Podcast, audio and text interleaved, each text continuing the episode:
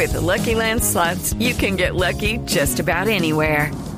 This is your captain speaking. Uh, we've got clear runway and the weather's fine, but we're just going to circle up here a while and uh, get lucky. No, no, nothing like that. It's just these cash prizes add up quick. So I suggest you sit back, keep your tray table upright, and start getting lucky. Play for free at LuckyLandSlots.com. Are you feeling lucky? No purchase necessary. Void where prohibited by law. 18 plus terms and conditions apply. See website for details. Con la información de la nube. Doble, ¿sabía usted que el primer avión no tripulado y solar de fabricación colombiana ya hizo su primer vuelo y le fue muy bien? De fabricación colombiana. De fabricación colombiana. Eso es lo que más me llama la atención. Pero además busca llevar internet a diferentes zonas del país. Para que nos cuente sobre el tema hemos invitado a Andrés Felipe Giraldo, que es el director del programa de Ingeniería Aeronáutica de la Fundación Universitaria Los Libertadores y está con nosotros esta noche. Andrés, bienvenido a la nube.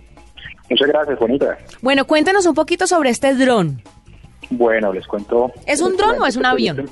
En primer lugar, aclaremos eso. Bueno, digamos, digamos que el, concepto de lo que es dron abarca muchos tipos de, vehículos aéreos no tripulados. Entonces se podría categorizar dentro de un, digamos, dentro de dron. La palabra dron es bastante amplia.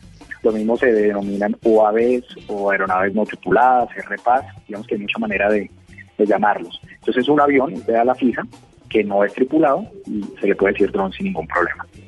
Este avión, eh, ¿cuáles son las características eh, útiles que tiene el avión? Porque pues ya sabemos que se alimenta con energía solar, pero ¿cuál es la utilidad que podría prestar? Claro, bueno, yo, les cuento un poquito de cómo empezó el proyecto y ya hablamos un poquito de la utilidad. El proyecto empieza en el año 2010, empieza pues, digamos, con una discusión en el programa de Ingeniería Aeronáutica de la Fundación Universitaria Los Libertadores. Arranca con una discusión de cómo desarrollar o qué tipo de proyecto desarrollar en el programa que fuera retador y que de alguna manera pues empujara a la industria aeronáutica y aeroespacial del país. Eh, aquí participaron estudiantes, docentes en ese momento y pues se llegó a la decisión que se debía trabajar en una aeronave solar. ¿Por qué trabajar en una aeronave solar? Ya desde hace algunos años la NASA empezó principalmente a experimentar con este tipo de aeronaves, con la idea, perdón, con la idea de poder tener satélites suborbitales o poder explorar, eh, digamos, otros planetas que tengan atmósfera, que, digamos, puedan propulsar, que puedan volar alrededor de esos planetas. Pero principalmente, eh, como les dije, digamos que la necesidad viene de satélites suborbitales. ¿Qué es esto de satélites suborbitales? Hoy en día, para poder tener telecomunicaciones, imágenes satelitales, pues dependemos de llevar con un cohete espacial una carga, satélites de diferentes tamaños, con diferentes misiones al espacio.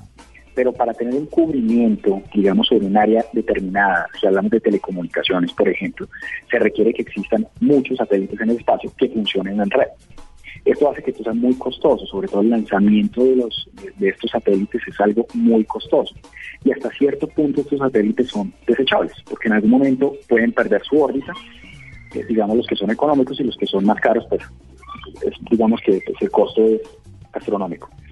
¿De qué trata esto? Estos aviones pueden volar por encima del clima, o sea, vuelan a una altura bastante significativa, no los afecta las tormentas, no les afecta casi los vientos, están más cerca del sol donde hay un poco más de radiación y eh, lo que se busca es que estos aviones vuelen durante meses meses alrededor de la Tierra o alrededor de una sola ciudad. Entonces aquí es donde viene la comparación. O sea, si en vez de tener varios satélites para tener comunicaciones en una zona específica del planeta, yo más bien tengo dos aviones, sistema de satélite suborbital, volando a gran altitud, pero siempre estén volando sobre Colombia, pues voy a tener comunicación, voy a tener imágenes, voy a tener información, digamos, importante a nivel eh, digamos, de, la atmósfera, ¿verdad? Pero venga aquí, le hago un paréntesis eh, chiquitico. ¿Esto interfiere de una u otra forma con los vuelos comerciales o están por encima, van a volar por encima de esos vuelos comerciales?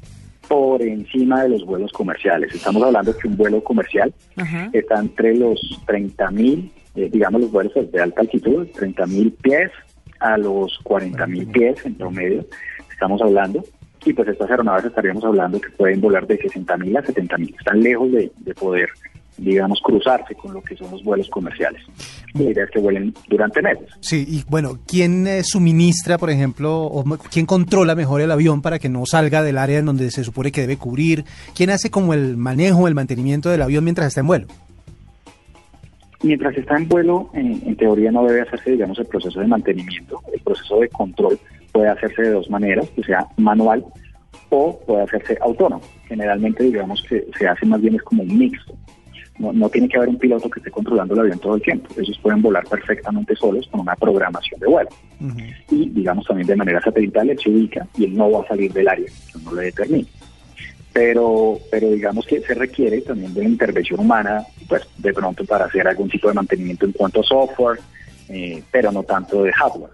La idea es que este tipo de aeronaves en un futuro vuelen tres meses, aterricen, se les haga el mantenimiento que tengan que hacer, vuelven y despegan y se les puede actualizar la tecnología mucho más más fácilmente que pues una carga espacial que tú no la puedes volver a traer a la Tierra para hacer el mantenimiento. Esa es la visión que, que pronto seguramente vamos a estar viendo en los cielos. Hoy la tecnología espacial que a veces suena un poco de pronto visionaria, esto es una realidad. El, el mercado civil y las empresas civiles en el mundo ingresaron más o menos en el 2008 eh, a participar activamente y con presupuestos muy importantes. Y por ejemplo, hoy se está hablando en el mundo de, temas de minería espacial, se está hablando de hoteles espaciales, se está hablando del turismo espacial, y esto es algo serio, esto no es algo, vuelvo a digo, como visionario, esto es algo que las empresas privadas eh, le están invirtiendo mucho dinero. Entonces Colombia, digamos con este avión, el BAN, que es un primer modelo que no va a poder hacer estas operaciones que estamos hablando de ninguna manera, pero es un primer acercamiento de lo que este tipo de tecnologías pueden llegar a ser para, eh, digamos, temas ambientales. O sea, este avión que se desarrolló no tiene la capacidad de llevar un satélite, de llevar de pronto internet, que es lo que se visiona en un futuro, pero sí tiene la capacidad de hacer vuelos muy extensos en zonas apartadas, volar por ejemplo una selva, o estar volando por ejemplo el Amazonas y determinar si hay tala de árbol, si hay minería ilegal, eh, puede hacer eh, temas de parámetros meteorológicos, eh, cultivos, puede hacer análisis de cultivos. Entonces digamos que, que, lo que se buscó con esta aeronave y los paneles solares es aumentar la autonomía de vuelo y abrir como tal una brecha o un camino en la investigación para el desarrollo de este tipo de vehículos. Quería, quiero hacerle varias preguntas, pero vamos por partes. Por partes. Primero, ¿cuánto puede costar cada avión, por ejemplo? Este proyecto en la institución que lleva desde, pues, el 2010 se conceptualizó, digamos, empezó a discutirse, realmente arranca en el 2011. La construcción eh, se dio a partir del 2014 y el vuelo se dio el 23 de noviembre. Ya vamos a cumplir un mes, un poco menos. 20 días llevamos de haber hecho el primer vuelo inaugural. Este, este proyecto, si lo vemos como proyecto, pues un costo relativamente elevado. Es una aeronave que tiene un costo por encima de, de 500 millones de pesos inversión de investigación. Hay que decir que aquí hemos tenido un gran colaborador que es la Universidad de Sao Paulo, Brasil, en la cual hemos hecho pruebas en sus túneles de viento. Sao Paulo es uno de los principales proveedores de la empresa Embraer en términos de conocimiento, de investigación, que pues Embraer es una de las terceras industrias más importantes del mundo, aeronáutica. Entonces con ellos hemos trabajado de la mano para poder llegar a este desarrollo. La idea de este tipo de vehículos en algún momento pues es que estén costando pues, menos de, un millón de dólares para que sean rentables. Y, digamos poder brindar ese tipo de digamos de, de, espaciales o de satélites pues para para el beneficio de un país, una región, etcétera, etcétera. Supongamos que estos aviones, supongamos Andrés que estos aviones no tripulados en un futuro eh, estén destinados por el gobierno para llevar internet a zonas muy alejadas o simplemente para llevar internet a todo el territorio colombiano. Usted nos decía que más o menos nada lo puede tumbar, pero quiero preguntarle qué condiciones meteorológicas tendrían que existir para impedir que el internet llegara a las personas o que se cayeran o no sé, de pronto no sé, una concentración de algún gas? ¿Hay algo o son definitivamente infalibles? ¿A prueba todo? No, en lo absoluto. Como todo en la aviación, pues hay un riesgo. Eh, siempre va a haber un riesgo como tal. Eh, hay, que decir que el sector aeronáutico es el sector, eh, por definición, es el sector más, digamos, el, el, medio de transporte más seguro del mundo. Y esto es así porque los estándares de calidad de la industria aeronáutica son los estándares más altos de la industria en general. Entonces, hablar de que no se puede caer, pues no, eso, no va a ser posible. O sea, en algún momento van a haber accidentes, pero con seguridad y respecto a otras industrias, pues manejamos los protocolos de seguridad más fuertes y pues digamos que la probabilidad de daño pues va a ser inferior. Condiciones de clima, no hay tantas condiciones, o sea, igualmente si está en una tormenta, el avión va a estar volando por encima de las tormentas y digamos que pues aunque todavía no se conocen mucho vuelos, digamos, de mucho tiempo a estas alturas, eh, digamos que en, primera definición se podría diagnosticar que no habría tanto problema en ese tipo de vuelos. Pero bueno, digamos que eso es algo un poco más visionario. Yo les hablo un poco más de esta aeronave, esta aeronave, eh, el BAND, que podría, pues, eh, digamos, en Colombia en los próximos vuelos podría llegar a ser un vuelo entre dos, eh, entre dos ciudades principales del país. Hemos pensado, por ejemplo, hacer un lanzamiento en algún momento de, de lo que puede ser, digamos, Flandes hasta Neiva, hacer un vuelo directo, que eso no lo hace casi ninguna aeronave, lógicamente, pues con todas las autorizaciones de la aeronáutica civil. Podría llegar a hacer ese tipo de vuelos que no cualquier avión no tripulado lo podría hacer y cumplir misiones, pues, ambientales, etcétera, etcétera. En cuanto al tema de Internet, digamos que lo de Internet ha llamado mucho la atención, pero realmente el proyecto de Internet es un proyecto que pues, siempre hemos puesto como ejemplo que nace de Facebook. De hecho, el proyecto de, Facebook de Zuckerberg eh, con su avión no tripulado es llevar la Internet a zonas apartadas del mundo donde la fibra óptica no ha llegado y llevar fibra óptica no es tan económico a una región. Entonces lo que él visiona, eh, Facebook, con este tipo de aeronaves que pueden servir para Internet pueden servir para clima pueden servir para comunicaciones, eh, pues es poderlo llevar a, zonas como África, a zonas de tercer mundo para que esas aeronaves pues, brinden el Internet necesario y conecten a estas zonas que no han estado conectadas pues en, anterioridad a Internet. La legislación aeronáutica colombiana que ahora va a tener que, tomar en cuenta un montón de cosas que van a volar de aquí en adelante y eso que todavía no se ha inventado el autovolador, ¿ya está preparándose o está preparada para manejar este tipo de aeronaves cuando ya se implemente la tecnología y cuando esa visión que ustedes tienen ya sea una realidad y tengamos la posibilidad de usar estos aviones constantemente?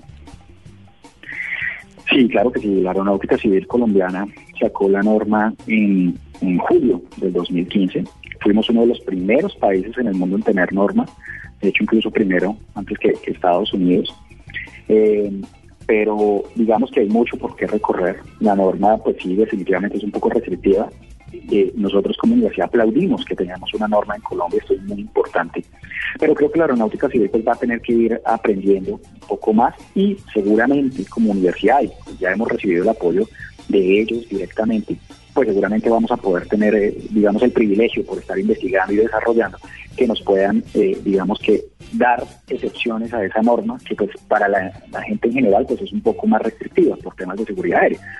No es un secreto que pues realmente los drones sí pueden dar muchos beneficios, también mal usados podrían causar un accidente aéreo eh, pues que podría matar muchas personas, ¿no? Claro, mire, hay muchas preguntas que se nos quedan para hablar con Andrés Felipe, pero ya no de este avión específicamente, que es lo que nos compete en, esta entrevista, sino del futuro de estos aviones solares, W, porque podríamos hablar también de que una persona con mucho dinero puede adquirir uno en un futuro y espiar a la gente a través de estos aviones. Podría ser. Lo que pasa es que estos aviones serían más difíciles de detectar porque están más arriba, no necesitan como los drones que compran para noticias y esto, eh, un controlcito abajo. O sea, son mucho más sofisticados. Y además, por eso era que le hacía la pregunta acerca de la regulación, porque la aeronáutica civil en cada uno de los países, en cada país existe una autoridad aeronáutica, mejor dicho, y ellos tienen que dictaminar las formas, los parámetros en los que deben funcionar estas aeronaves, porque pues obviamente hay muchísima tecnología invertida en el tema, hay muchos riesgos también para la gente, y esta es la labor de ellos, regular el uso de aeronaves en en nuestro país. Pero todo eso lo hablaremos con Andrés Felipe después. Muchas gracias por estar con nosotros, eh, por contarnos sobre este primer avión solar que sale de nuestro país y que pues obviamente es orgullo colombiano. Exacto.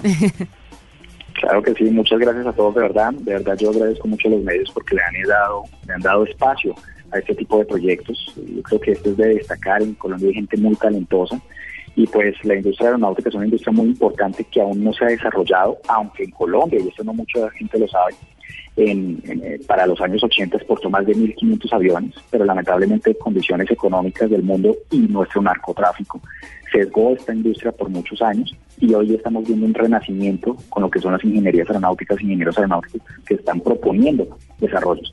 Como una frase que nosotros siempre tenemos, es un país que tiene industria aeronáutica, es un país que tiene toda una industria desarrollada. Si desarrollamos aviones en un país o industria de, aviones y la parte aeroespacial, pues podemos desarrollar lo que sea dentro del país. Entonces, pues esto es muestra que hay mucha capacidad en Colombia, tenemos gente que puede cambiar pues el país, de pasar de ser una economía de exportar eh, commodities a exportar tecnología de punta y valor agregado. Mil gracias, Andrés. Esta es la nube de Blue Radio.